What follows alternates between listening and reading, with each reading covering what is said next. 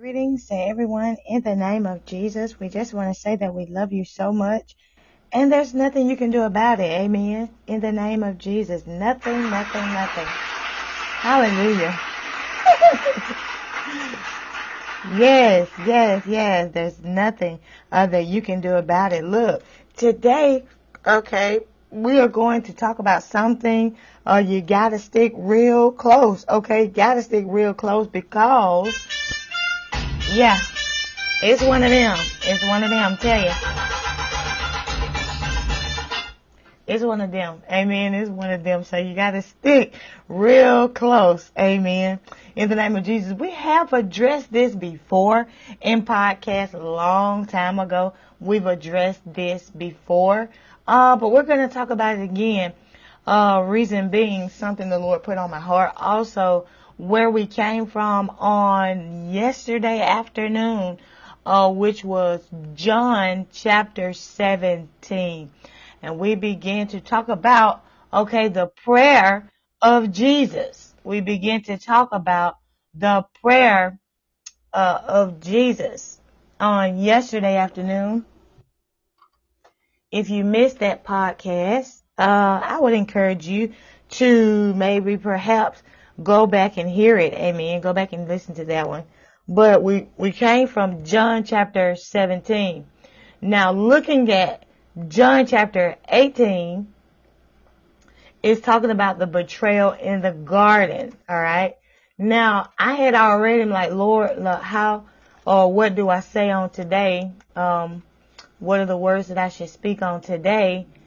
And, uh, um, the Lord had get, had given me uh, Adam, Eve in the beginning. Yesterday we talked about, and Jesus talked about, Lord, make us one, right? Make us one. He said it more than once, all right? He said it uh, quite a few times. Um, make us one, make them one. And it was his prayer for us, those of us that occupy the earth on today. Make us one, Lord. Make us one. Amen. Father, I thank you for going before us, Lord. I pray, Lord God, that you, Lord God, will have the glory in this podcast on today, Lord. I pray, Lord God, that you would speak through me, your Lord, your yielded vessel, the things, Lord God, that you desire, Lord God, for us to know. Lord, in the name of Jesus, Lord, we just thank you right now, Lord, for life, health, strength, Lord. Lord, we thank you, Lord God, that it is in you that we live, move, and have our being. Thank you for the knowledge of knowing, Lord.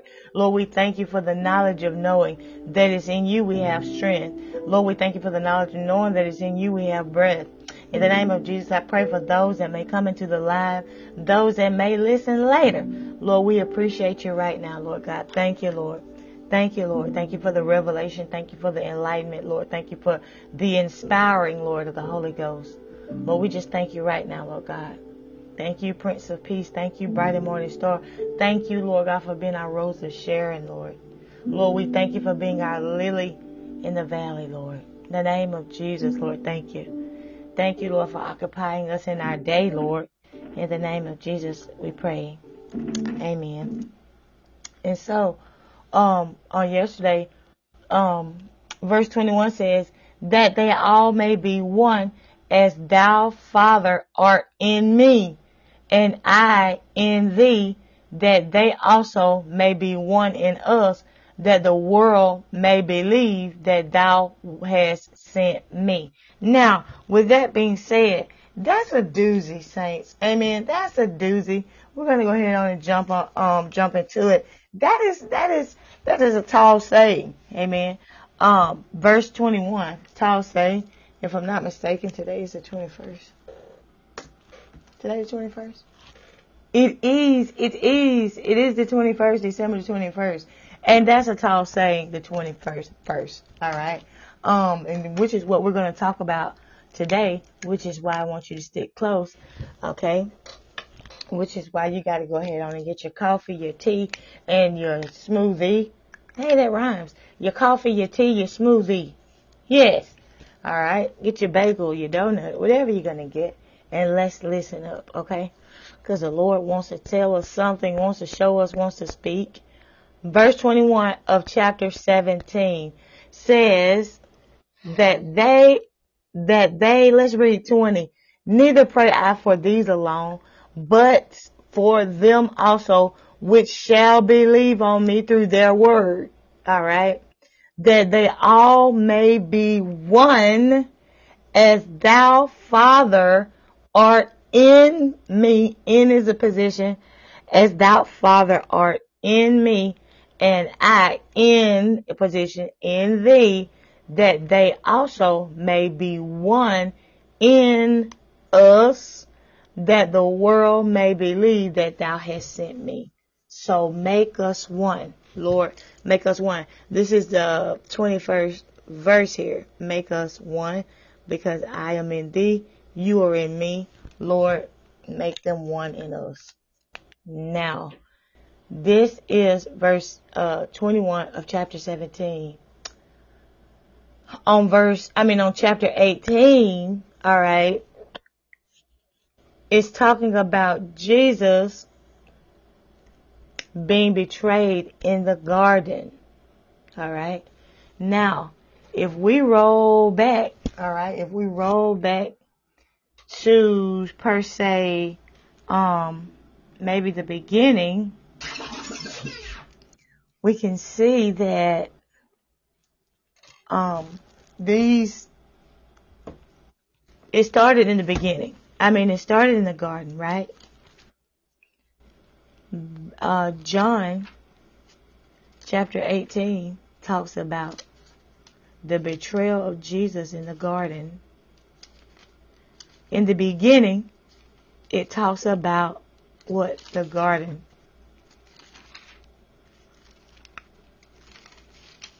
Okay, the Garden of Eden and the Garden of Gethsemane. Alright, the Garden of Eden and the Garden of Gethsemane.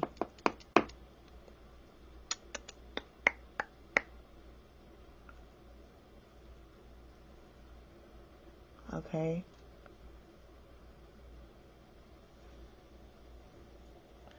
Let's read 18 and 1. When Jesus had spoken um, these words, he went forth with his disciples over the brook Cedron, where was a garden, into the which he entered and his disciples. Okay.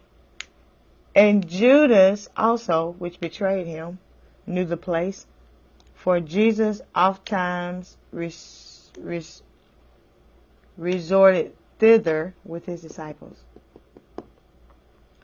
Judas then having received a band of men and officers from the chief priests and Pharisees, coming thither with lanterns and torches and weapons.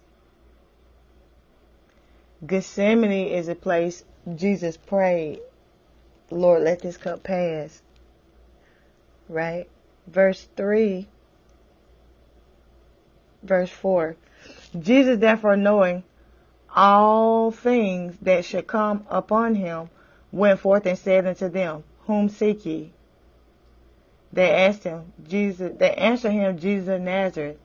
Jesus said unto them, I am he. And Judas also, which betrayed him, stood with them. As soon as he had said unto them, I am he, they went backward and fell on, fell to the ground. All right. Then asked he them again, Whom seek ye? And they said, Jesus of Nazareth. Jesus answered, I have told you that I am he. If therefore ye seek me, let these go their way. Now, when Jesus said, let these go their way, you seek me, let them go. Because these are the ones that are carrying the precious seed that I have been watering since I've been here, right? These are the ones that are going to further the gospel. These ones don't need to be um, persecuted with me. These ones um, don't need to be. Um, they, they, it would just make everything that happened to no avail if uh, they went through what Jesus went through at that particular time. Amen. Jesus had already equipped them to go through the land, uh, teaching what they had learned. So he said, um, "Hey, just let just hey, just take me if you're looking for me, and let these go their way." That the same might be fulfilled, which he spake of them which thou gavest me, have I lost none. Then Simon Peter, having a sword, drew it and smote the high priest's servant and cut off his right ear. Servant came. The servant's name was Mal, Mal, Malchus. Then said Jesus unto Peter, Put up thy sword into the, into the sheath. The cup which my Father hath given me, shall I not drink it? So Jesus had already become one with this cup that he had asked the Lord to let pass from him. But no matter how many times he asked, um, Jesus just didn't, he, I mean, Father didn't decide differently, right? no matter how how many times Jesus asked, "Let this cup pass," Father, His decision was final, right? Uh, this is something you and I know that you have to do, and I know because you're in human form. Okay, there is a certain amount of worry, anxiety, and maybe even fear. Okay, that comes upon a mortal, but because I'm in you and I'm supernatural, we're going to get through this thing together. And that's the same thing for us. Many times things go on in life, right? We see things on the news, things go on in our families and uh, our neighbors. And sometimes these things can be appalling. They can be scary, right? They can be, um, it can just be downright horrific, right? But the what makes the difference between us and non-believers is that we have the supernatural living within. Amen. Which makes it, okay, Lord, I don't want to go through it at first, but then, okay, we choose to go ahead on and go through what the process. Uh huh. We go on through the process because Jesus is with us. Amen. Jesus is with us. And um, he told Peter to pull up, put up your sword. All right. So here, verse one said, when Jesus had spoken these words, he went forth with the disciples, with his disciples over the brook Cedron, where was a garden into the which he entered and his disciples.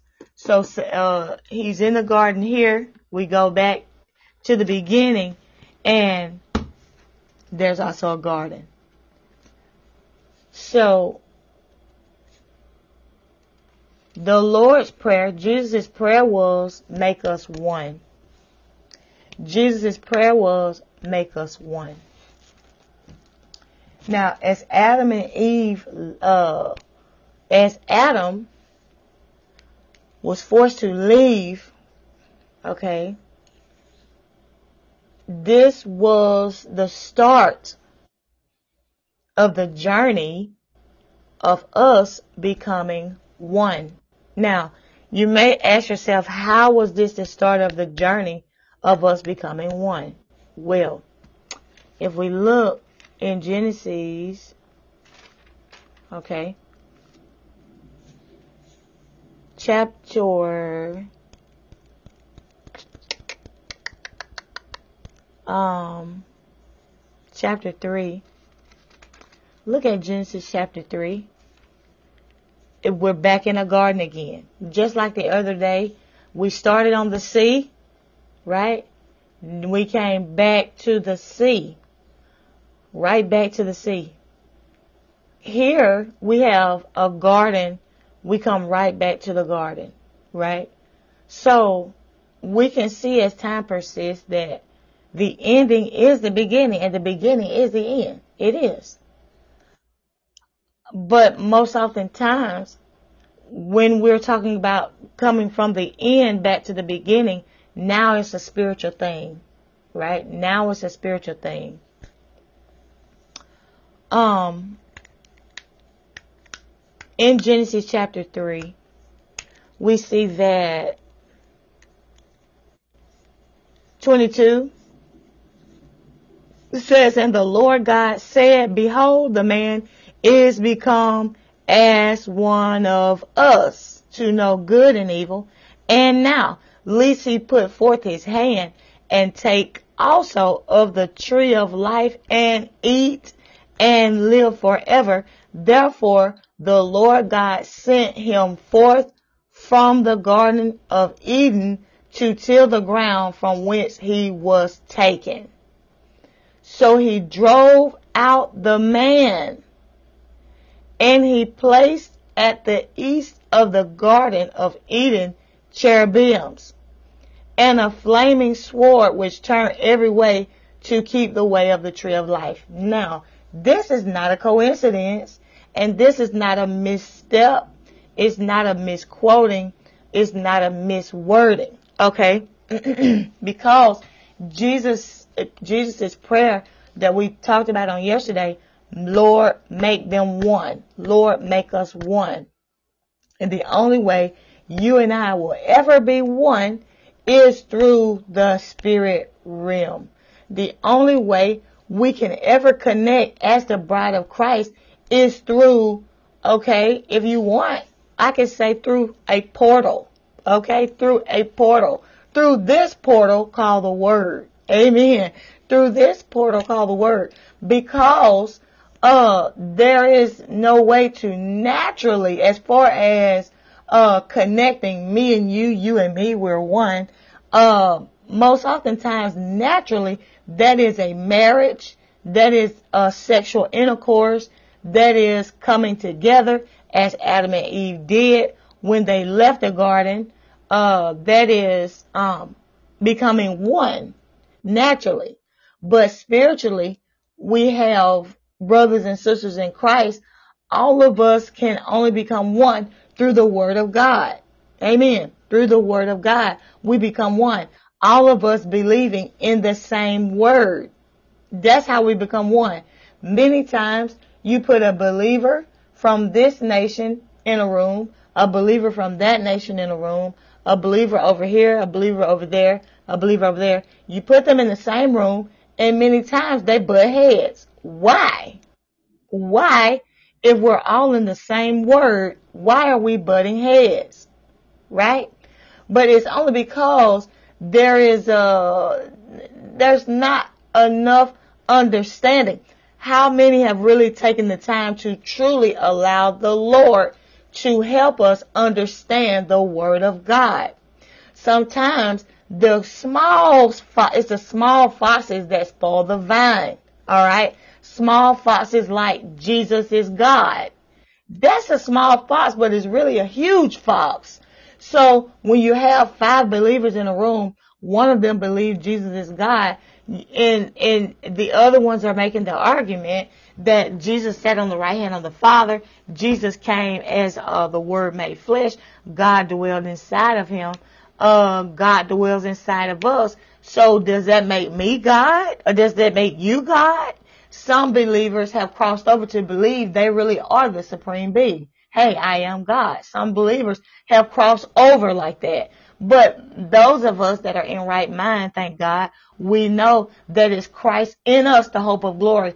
God, uh, Father and Christ, Christ and Father, they're in us. We're one, right? It doesn't mean that I am the supreme being. It means that I am, have, I have been grafted in, you have been grafted in, and we are one. Amen. We are one. Lord, make us one was Jesus' prayer.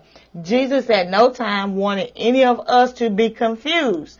Jesus still, uh, uh, uh, being that, uh, that hedge about us. Jesus still, um, praying for us on our behalf. Jesus still uh, today uh, sending up prayers that we become one.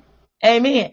And and healthy, healthy in the way we think. You understand? Healthy in the way we think, not and knowing that we're joint heirs, but not being so prideful, stinky, obnoxious. You know what I'm saying? Uh, just arrogant.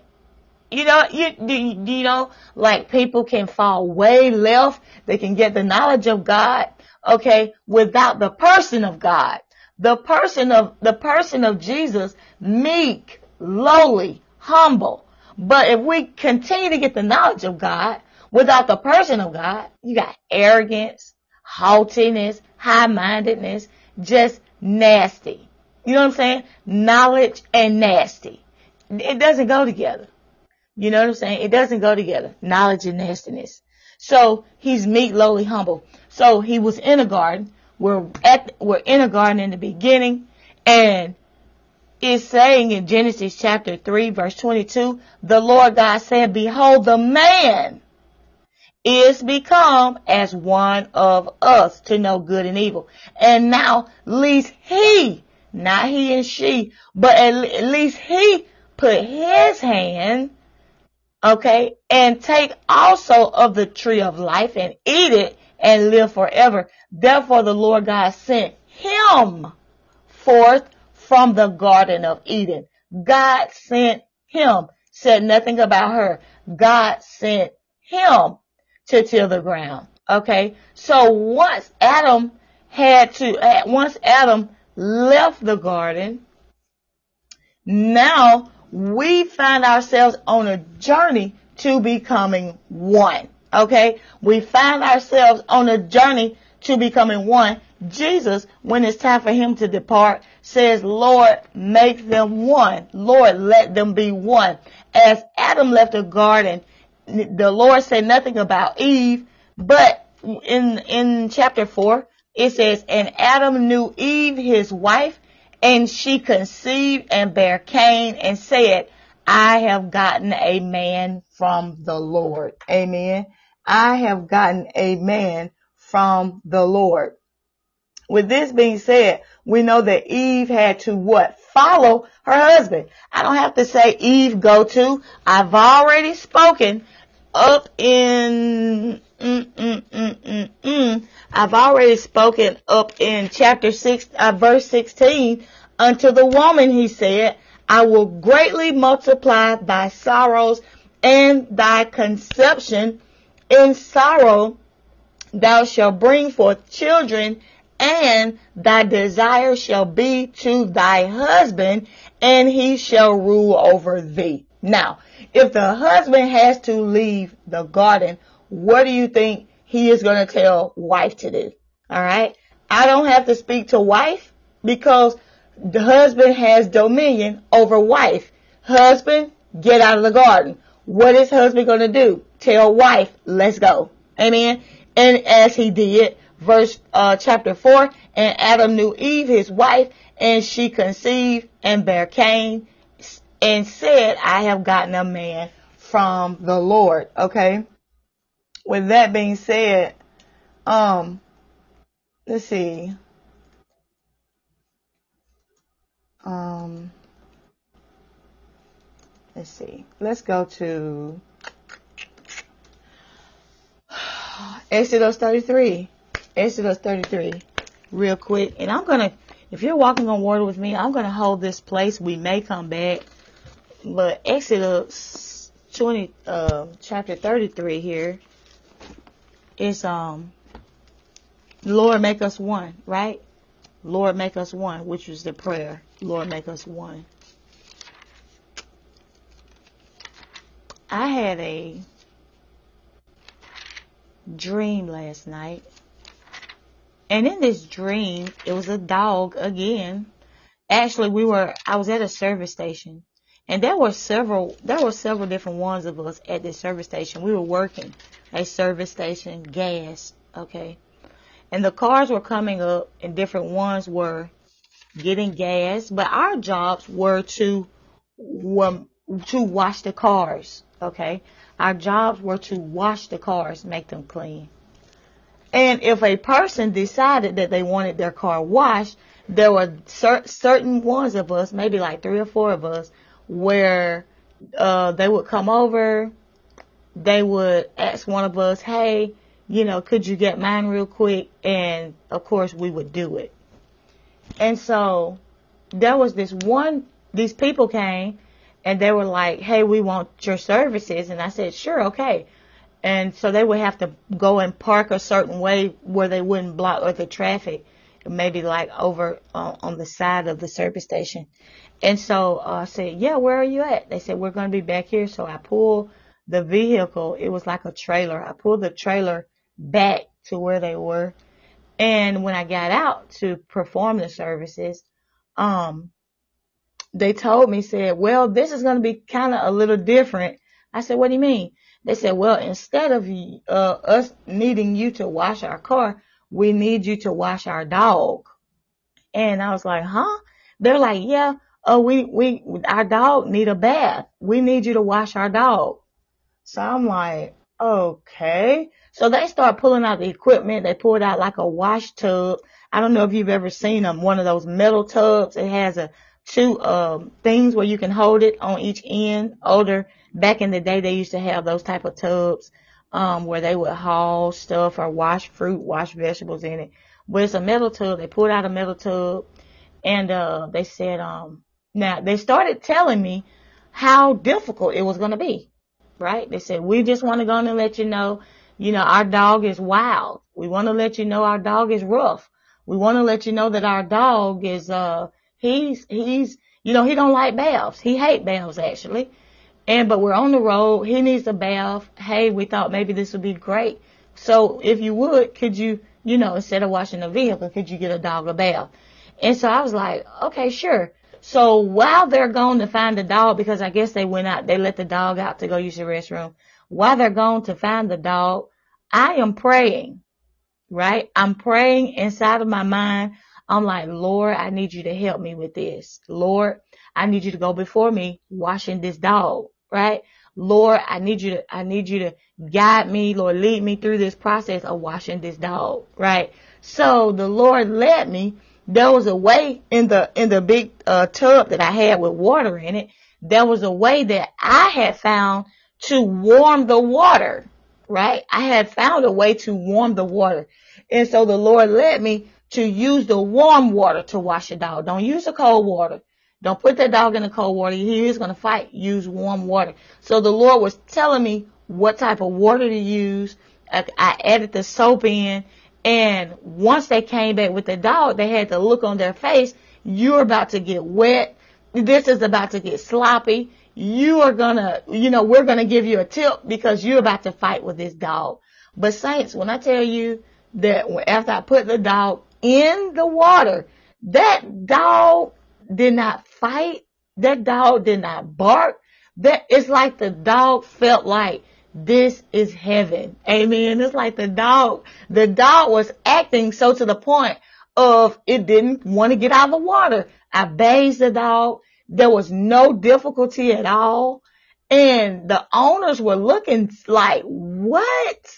This has never happened with the dog before. So when I woke up, I just said, thank you, Lord, because a lot of times men are known as brute beasts. Men are known as brute beasts. And maybe the Lord is giving us a word that will cause men to repent of their sins that will cause men, okay, to see that this water is good. This water is something that I need. This water is eternal life. Amen. In the name of Jesus. And so over in Exodus chapter 33, and we're going to start at maybe 17. Let's start at 12. And Moses said unto the Lord, See, thou sayest unto me, Bring up this people, and thou hast, hast not let me know whom thou wilt send with me. Yet thou hast said, I know thee by name, and thou hast also found grace in my sight. Now therefore I pray thee, if I have found grace in thy sight, show me now thy way that I may know thee, that I may find grace in thy sight and, con- and consider that this nation is thy people. Verse 14, and he said, my presence shall go with thee and I will give thee rest. And he said unto him, if thy presence go not with me, carry us not up thence. For wherein shall it be known here that I and thy people have found grace in thy sight? Is it not in that thou goest with us? So shall we be separated, I and thy people, from all the people that are upon the face of the earth. And the Lord said unto Moses, I will do this thing also that thou hast spoken, for thou hast found grace in my sight, and I know thee by name. 18. And he said, I beseech thee, show me thy glory. And he said, I will make all my goodness pass before thee, and I will proclaim the name of the Lord before thee, and will be gracious to whom I will be gracious, and will show mercy to whom I will show mercy. And he said, Thou canst not see my face, for there shall no man see me and live. Amen. This is why you and I have to die to the flesh daily because the Bible says in verse 20 that no man shall see me and live, but on down he says the pure in heart shall see God. Amen. A pure heart comes from drawing nigh to the Lord, the Lord drawing nigh to us. As he's doing this, he doesn't change from being a consuming fire. He's going to burn up everything that's not like him, causing us to be one, which means you are dying dead to the flesh. Now you and I can be, okay, those that will, they have a pure heart can see me. But he tells Moses right here, no man can see my face for no man see me and live. And the Lord said, behold, there is a place by me and thou shalt stand upon a rock. And it shall come to pass while my glory pass by that I will put thee in a cleft of the rock and will cover thee with my hand while I pass by. And I will take away mine hand and thou shalt see my back parts, but my face shall not be seen. And that is the end of chapter 33. So God tells him, I'm going to show you my, my back parts, but you can't see my face. Now, when God showed Moses, okay, his back parts, many people say hinder parts. When God showed Moses his back parts, what do you think Moses saw? Okay. Do you think Moses saw God's behind? What do you think Moses saw? All right. When God said, I'm going to show you my back parts. Do you think uh, Moses saw uh, a part of uh, the parts that we have? Like, um, what do you think Moses saw? Okay. God in the beginning, let's say John, um, John First John 1, perhaps. It says, um, in the beginning was the Word, the Word was with God, and the Word was God. Okay? In the beginning was the Word, the Word was with God, and the Word was God. Okay? So if Father showed Moses his hinder parts, don't you believe that Moses saw a word? Do you believe that Moses saw a behind? John, excuse me, cha- uh, John chapter 1 1, in the beginning was the Word, the Word was with God, and the Word was God. So, Father says, no man see my face and live, because as long as you and I keep our face in the Word of God, you know that we have to die. We have to die to the flesh.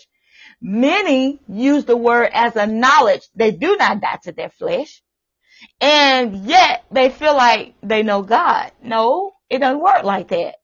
Because when we truly get in the word, the mirror of the word, this is the Lord, his word. And he already said in the beginning was the word, the word was with God, the word was God. So this, as we, as we dial in the more we dial in, the more we find out the Lord's righteousness and what he deems unrighteousness, the more we line up with scripture, the more we are dying to self. The more we are dying to the way we want it, the way we feel, the what our desires, our goals, our dreams, our aspirations, the more we get in the word, the more it's supposed to kill the flesh that we're in causing the spirit man to rule and reign and have authority. There are those, okay, that they, that deny the power of the word of God because they only use it as basis to knowledge. I know the word. Don't tell me about it because I know it. I can quote more scriptures than you and I understand. But many of us use the word for different things. Some of us just want to be knowledgeable. Others of us, we really want to be one with God. Abba Father. Jesus comes to point us back to the Father. Many of us are taking Jesus' coming and we're not using it as something in vain. Anytime we take this word and we do not, and we deny the power of God, which is to change us, okay, to rearrange the way we think, let this mind be in you, which was also in Christ. Anytime we take the word and don't allow change and growth and maturity to take place, it's in vain. Okay. Jesus came, but he came in vain when it comes to some of us who only use the word for a knowledge basis. Amen. So those of us that are really meaning God, those of us that really want to see him, those of us that are taking part in Jesus' prayer, okay? Those of us that are agreeing with what Jesus prayed, make them one, Lord, make us one. There is no little I, there is no big eyes and little U's. Also, that we're all on one accord, one note, one sound, okay? One note, one sound, alright? Is like the shofar, the horn that's blowing one note, one sound, right? And if the note goes up, we all go up. And then if the note go back down, we all go down. Okay? That's just how it is. When we become one, this is how we operate like a machine. Okay? A train that's going in hills and valleys, that train stays together. It doesn't matter if the train is in the valley. The whole train is going down until it hits another hill, another spike. The whole train goes up. Amen. This is be- us becoming one. So when Moses said, okay, when father said, I'm going to pass by and you'll see my back parts. This is what Moses saw. So many can argue that Adam and Eve was just red. Now, I believe this. Adam and Eve was red because we know about this from Moses seeing God's back parts. So many times, or uh, we can look at the word. There's many different ways to look at this word in the beginning. The Lord has shown me three ways so far three ways to look at the beginning, Adam and Eve. Um, we did a study uh, when I, I was a Sunday school teacher. We did a study on colors. I looked up red. Red means odom. Okay, odom. Odom means red. Excuse me. Adam means Adam can be known as odom, and odom the definition of Odom is red. Okay. Adam known as Odom. Odom meaning red.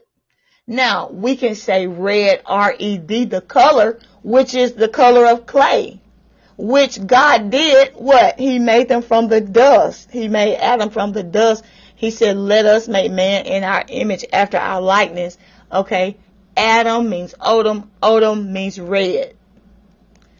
Also, there's another red, R-E-A-D.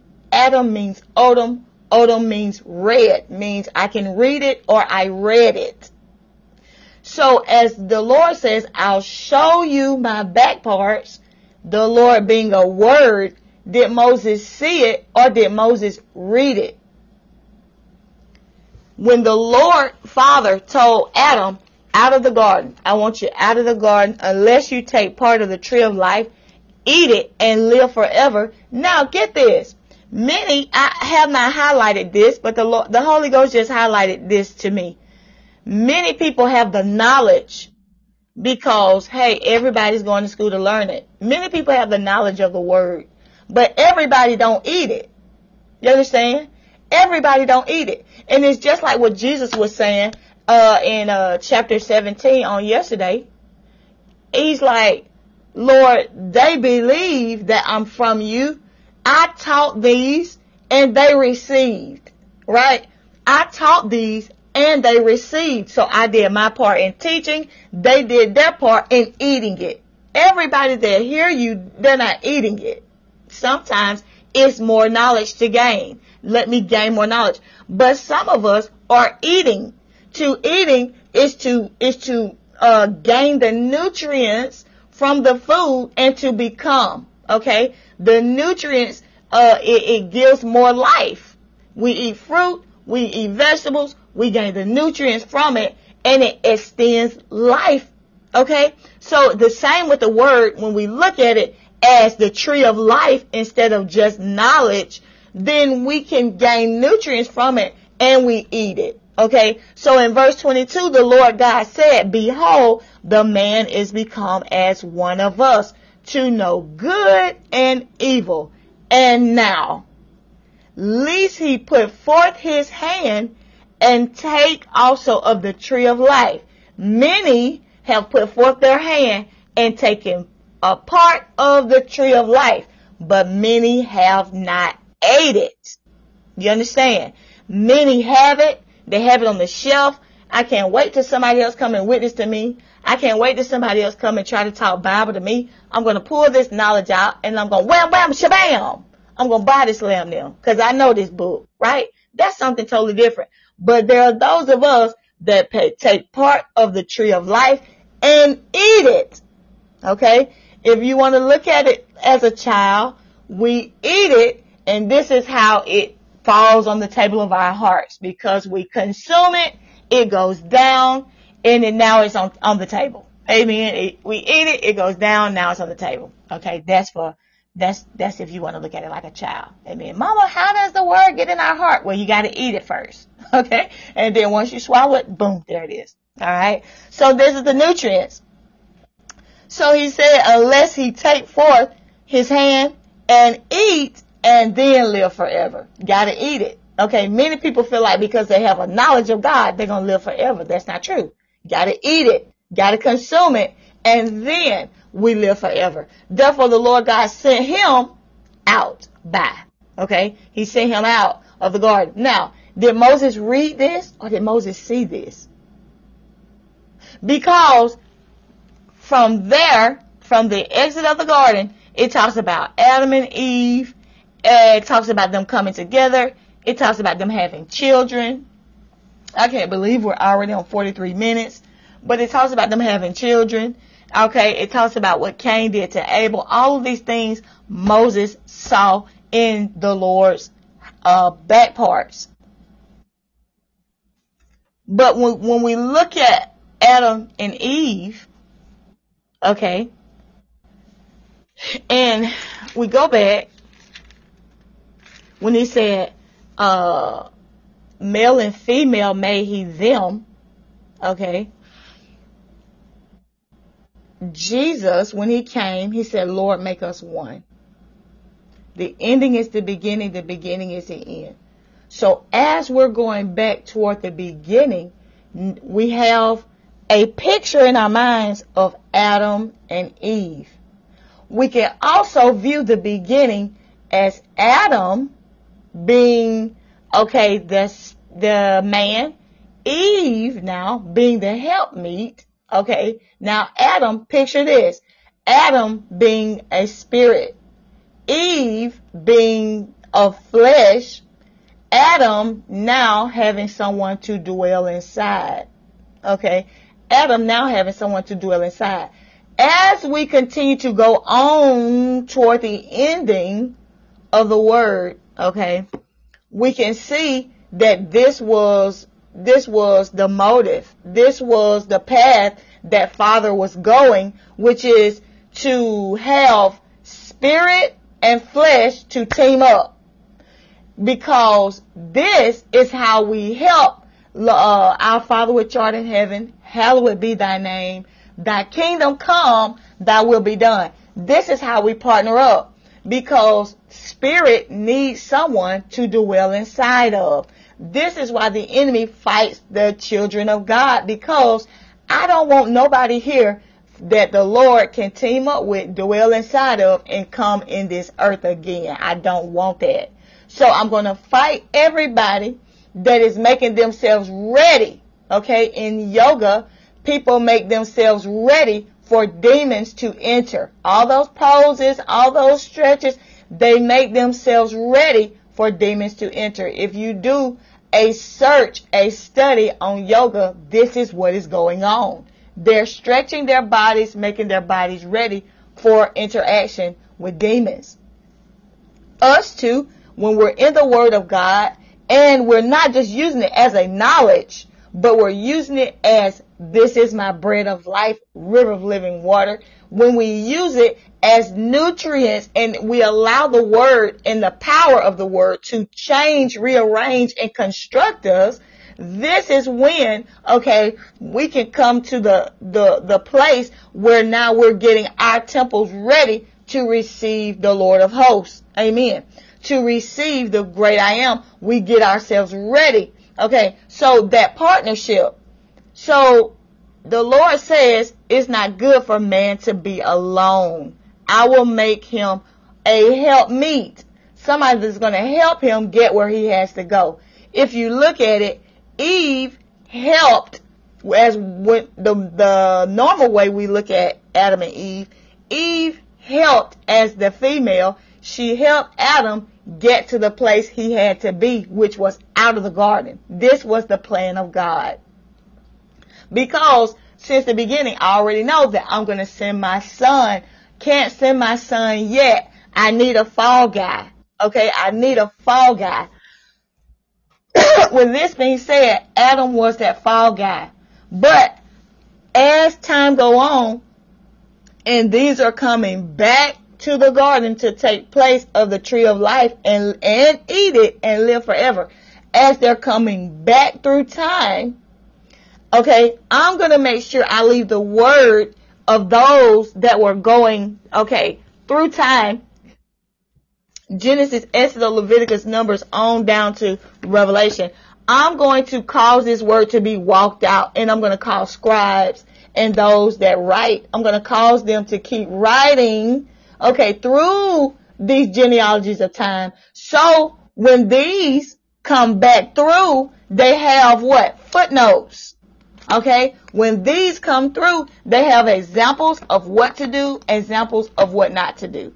When these come back through to get back in the garden to the tree of life, they'll have notes to study, to show themselves approved. They'll have these things to be able to get back. Now, fighting the flesh and becoming one with the Lord, yes, a doozy, but it's something that must needs be. Amen. So coming back now, it's not going to be the Adam and Eve. Can expect the Adam and Eve. But as Adam and Eve, as Adam parted from the garden, Eve parted from the garden, okay? It was God's design for us to become that helpmate, okay? Because we are who? The bride of Christ. Now that we are a bride, we, in the place of Eve, we are the helpmeet for Jesus, the bridegroom. Okay. So with us being the help meet and going back toward the beginning, it's going to be Christ in us, the hope of glory inside of us. Amen. So now I'm with you, but I would rather be in you. Many times because the spirit man knows that we have to take part in this place of Jesus being in us. The spirit man knows. The spirit of every single body that you know is not from here. Okay. So even though we sometimes may not have the knowledge of what is going on, the spirit, whichever we choose to let dwell, whether it be the spirit of God or the spirit of the enemy, the spirit knows. Okay? The spirit knows what's going on. And the spirit knows, okay, the Holy Ghost knows that we have to have this oneness. Jesus knew even before he left. Excuse me. he prayed, Lord, make them one as we are one. Why? Because he knew he had to go away and that Father was going to send a comforter back in his name to dwell within us. And it's not, the comforter don't dwell in everybody, okay? Because there are those that reject the comforter, okay? And he's not going to stay in a place that he is rejected. All right. So those that are open, this is why Jesus worked so hard with the disciples. And this is why he taught many times because there's gotta be a people when the comforter comes that is receptive. Because if they don't open their hearts and receive it, then the comforter is not going to enter in. The Holy Ghost is not going to enter in. He's not. So I have to have a people ready to receive us. Because if, if I leave, Lord, you sent me your son to dwell in the earth. If I, if and when I leave this land, if we don't have nobody that is willing to open themselves up for me and you to get back in this earth, we, what, what, I mean, what, what, what, what else is there to do? How, how else do we continue forward? So Jesus had a great assignment. This is why Jesus was led by Father of who to choose. Because when I leave here, I can't depend on somebody that's double-minded. I can't depend on somebody that is always looking at shiny stuff because they're going to sell us out. And then, Lord, Father, when you send the comforter back, they ain't gonna want it. So Lord, who is it that, that I can teach that when I leave, I can already have them prepared enough on the inside, prepared preparation. Who can I talk to? Who can I conversate with? Who can I be with? Who can I be around so that when I leave, they're going to already be ready and positioned to receive the comforter that's going to be sent back. Because now that Adam has left the garden, now we're on the path of instead of me being with you, I need to be in you. Okay? So, this is where we get marriage and why marriage is so, marriage is so important because this is how the Lord views us. Okay? Uh, a help meet. We help each other. Okay? Get to where we have to go. And this is where the bride of Christ comes in because Lord make them one. Because I can't get in, okay, a, a half of a person and then all the rest of these over here, they, they not, you know, I need a oneness. The reason the Tower of Babel was built uh, and, and, and they were succeeding in their era. Okay. They wanted to come up another way. Anybody that comes up another way is as a thief and a robber. They wanted to come up another way, but because of their oneness, they were able to almost succeed. God himself had to come and look Good God. These men are really doing this because they have a oneness in mind. So Jesus prayed the prayer, Lord, make them one because the power of oneness is explosive. Okay.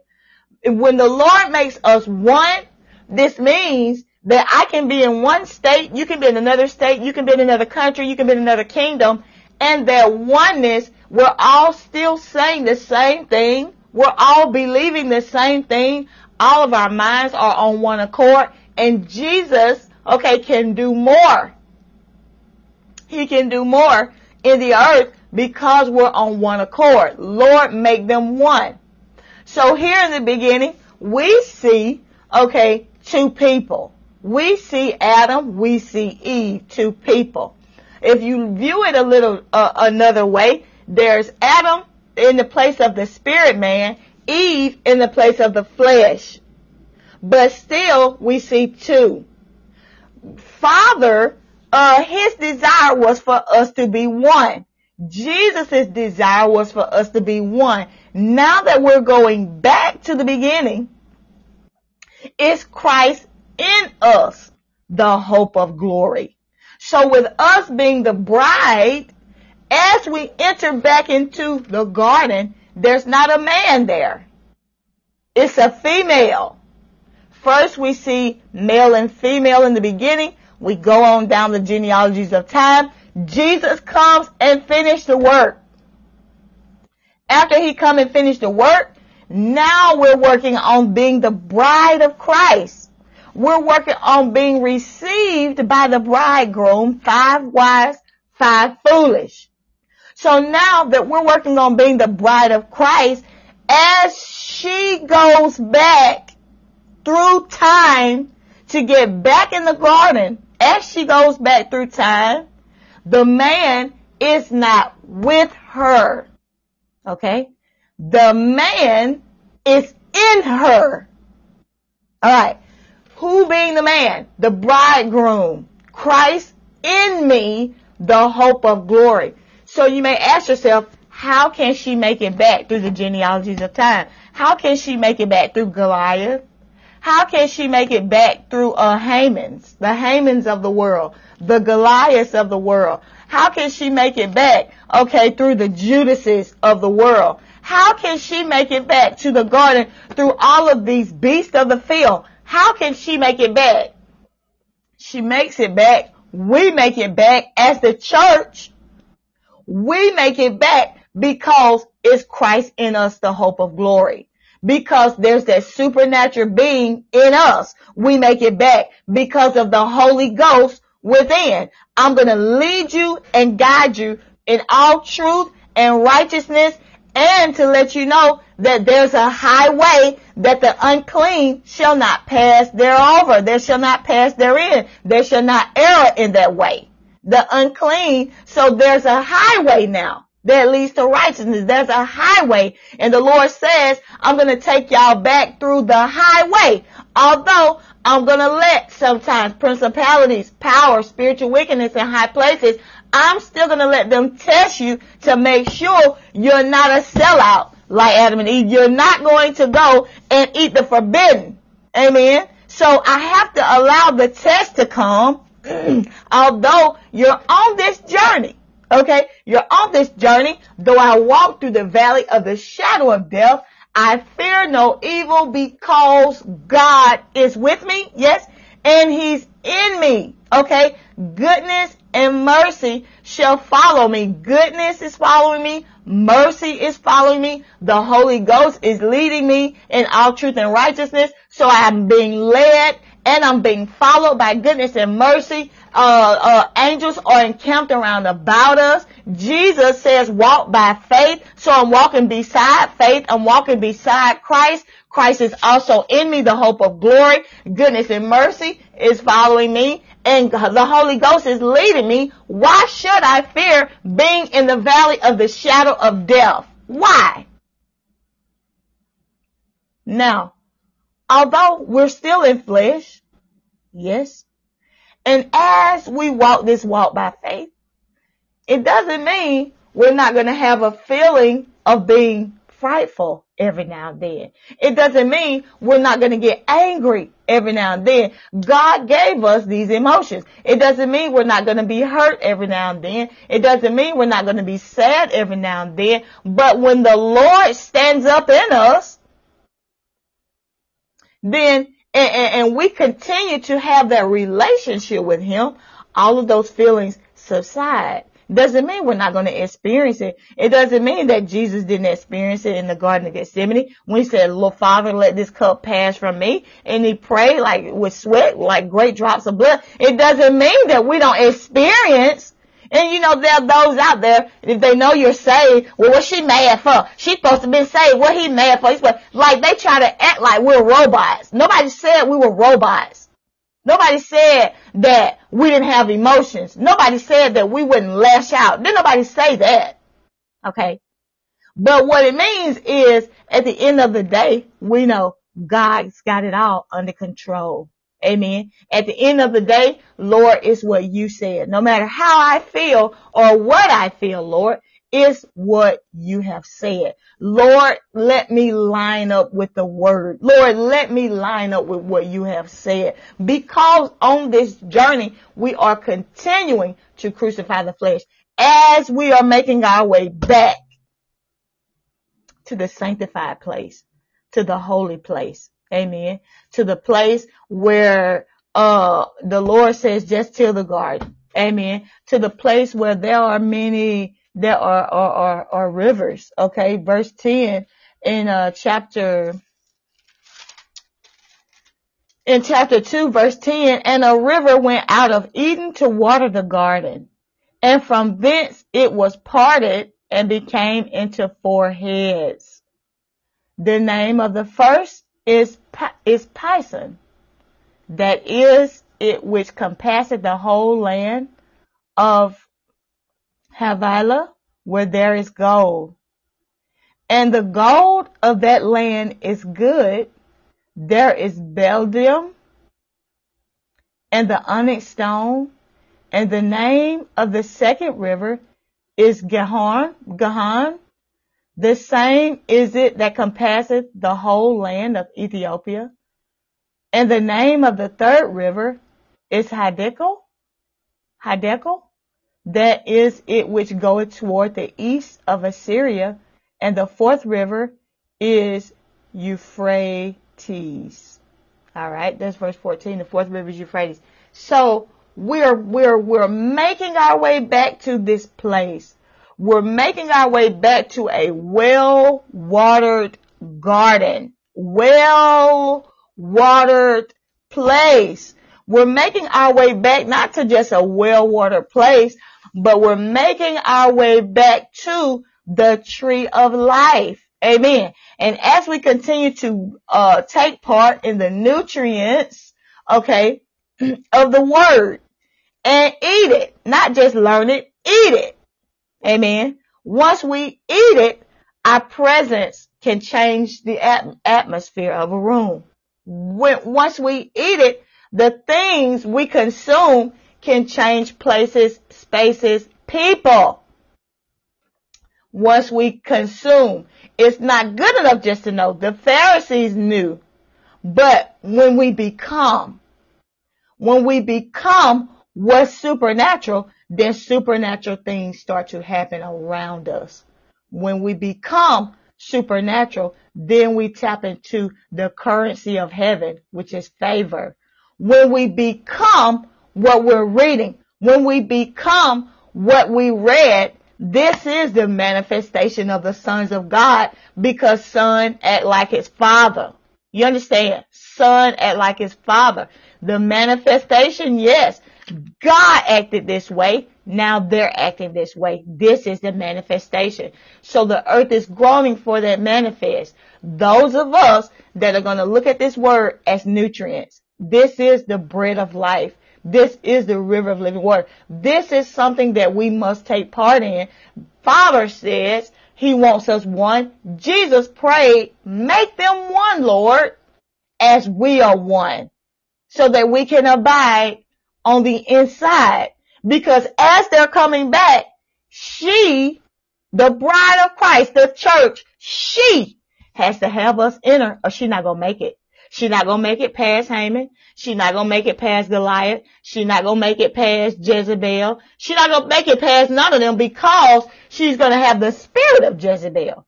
Uh, as long as I'm this and as long as I'm that, I got them. No, it's not by power nor by might, but it's by my spirit, says the Lord. Amen, saints. Look, I love you so much.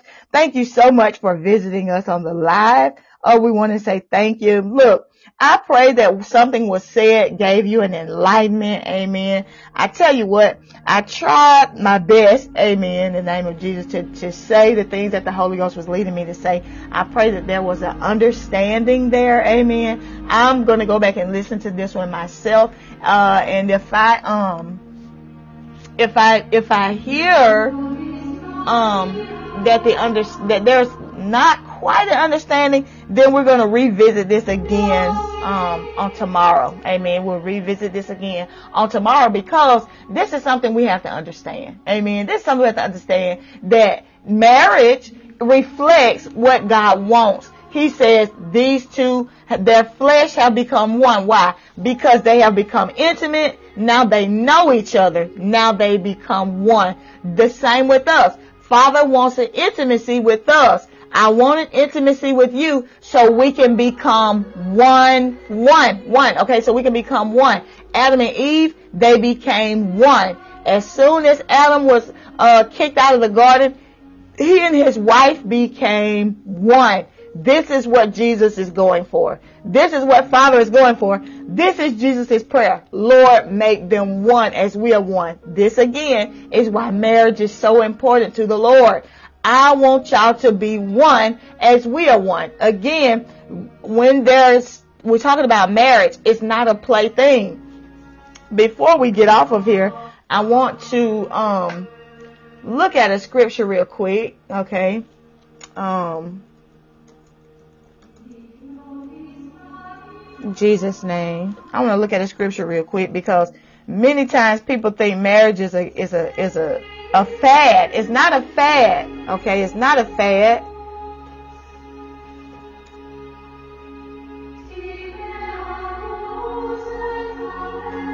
Okay, Matthew chapter 24 and 38.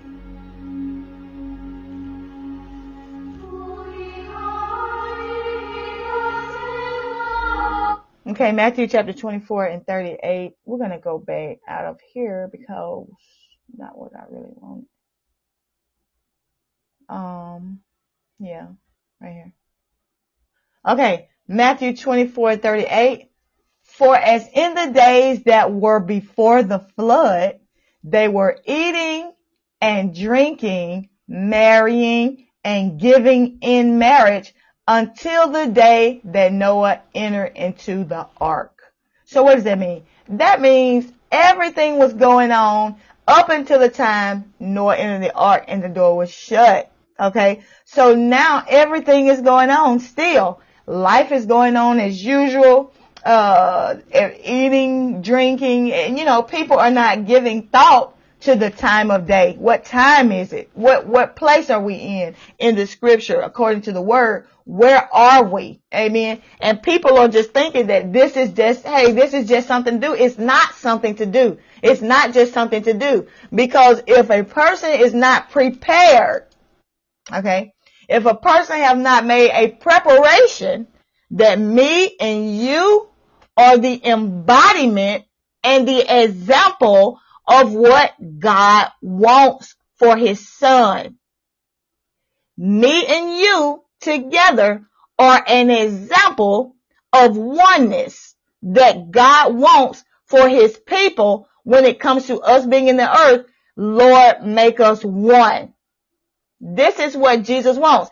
Me and you, we're entering into a covenant relationship because we are the examples of oneness. Amen. And if, if we're not entering into relationships with people that think like this, it's not going to work. Because most oftentimes we get one person that's on fire, the other person is like, you know, this is extra. extra. This is, this, this all just extra. Right? But if we have two on one accord, if we could just have two on one accord, okay? If we could just have two people on one accord, two people that says, you are for me, I am for you. Ultimately, you and I are the example of who Jesus wanted, uh, the, the example and the image. Okay, he made them male and female. Who? Him.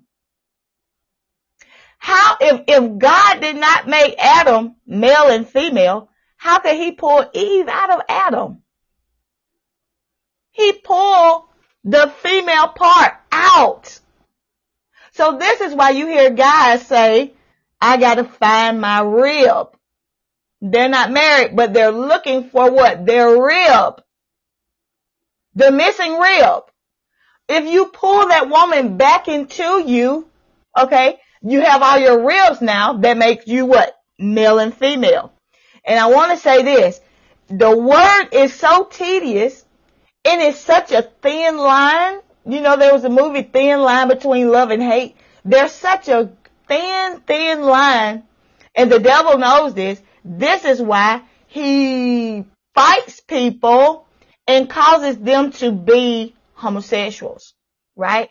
Because I know that God made them male and female in his, in their own perspective, uh, in decency and in order to cause things to work the way that they do.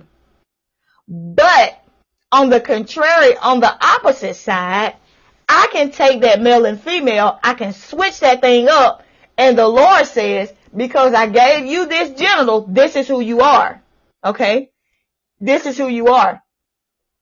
I can switch things up as the enemy and cause this one to operate in a different genital than what they have. Okay. I can cause this man to act like a woman. The Bible already said, woe unto the effeminate. I can cause this woman to act masculine like this man. All right. And this is how the enemy trips us up. He says, I can make this person act like a woman and a man right? And it's all types of ways the enemy try to trip us up because, like I said in the beginning, the spirit knows where we have to be.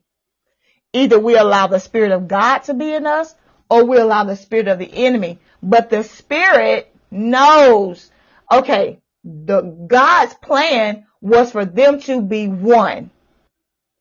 But if, if they look at it naturally, you got a man and you got a woman. All right. So if you look at it naturally, um, this man can feel like he's a female and he's a man. He's a, he's got a genital part, but he's a female. Well, that's confusion. Or this woman can feel like she has a vagina, but she's a man. That's confusion.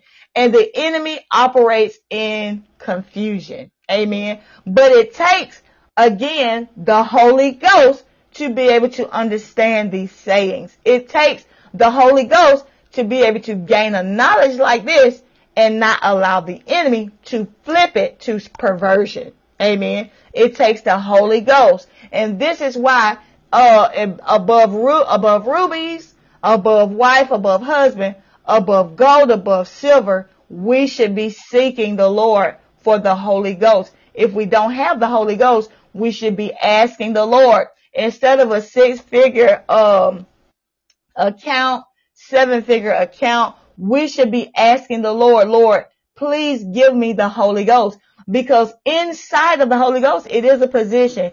Inside of the Holy Ghost, the Lord makes these things known. He says, I'm going to lead you and guide you in all truth and righteousness. Again, I am going to go back and listen to this again because I myself, I feel like I did not do its justice in explaining as best that it could. I feel like, uh, some hung in there, but a lot just kind of don't understand what I was saying. So on tomorrow, if I hear it, and I hear where, ah, that is a little bit confusing. I'm going to come back and we're going to hit at it again. Amen. Because this is something that needs to be understood. We are, as a church, we are the bride of Christ. Christ in us, the hope of glory. Faith is the substance of things hoped for, the evidence of things not seen. It's Jesus in us that is hoping for glory. Now, we are to be his helpmeet. Okay. We are the Lord's helper because he had to go away to prepare a place that where he is, there we may be also. With him going away, as he's returning now back to the earth, he have to have somebody that have made themselves ready. Because if there is nobody that have made themselves ready for the entering and the oneness of the Lord coming back in earth and allowing his will to be done, then how can his will be done? Right? How can he, who can he use? Now he said, even if I have to make the rocks cry out, but why should he have to use a rock when he made us in his image? Shouldn't he be able to use his image? Amen. So who are those that are making themselves ready? Because the Lord says, I'm searching through the land to seek, I'm seeking for one whom I can make myself mighty to. I'm seeking for one whom I can make myself mighty in the position in. So as the bride, okay, some may say or make the argument, why would a man leave his woman in a deadly world? Why would a man leave his woman in a place like this? But Jesus already prayed. And if you don't believe in prayer, then why are you praying? Don't pray if you don't believe in prayer. All right. So Jesus already prayed, Lord, don't take them out of the world, but keep them from evil. This is why he said, listen, wife, pray after this manner. Our Father which art in heaven, hallowed be thy name, thy kingdom come, thy will be done. Why was, why did Jesus leave this prayer for us? I want you to pray after this manner because I want you to make a steady confession that you want the kingdom of God to come. All right. Because when I leave here, that is God's entrance way to the earth.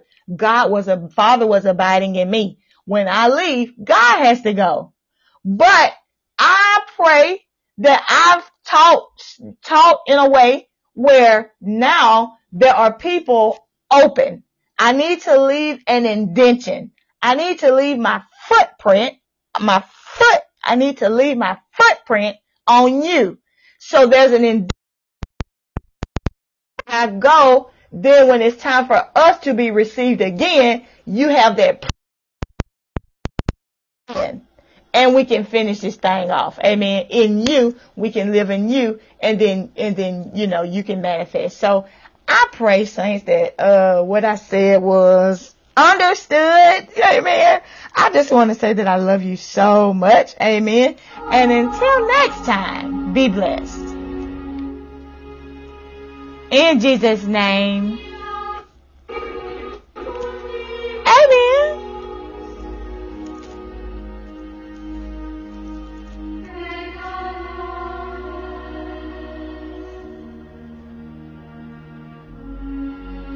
God bless you too, Brother David.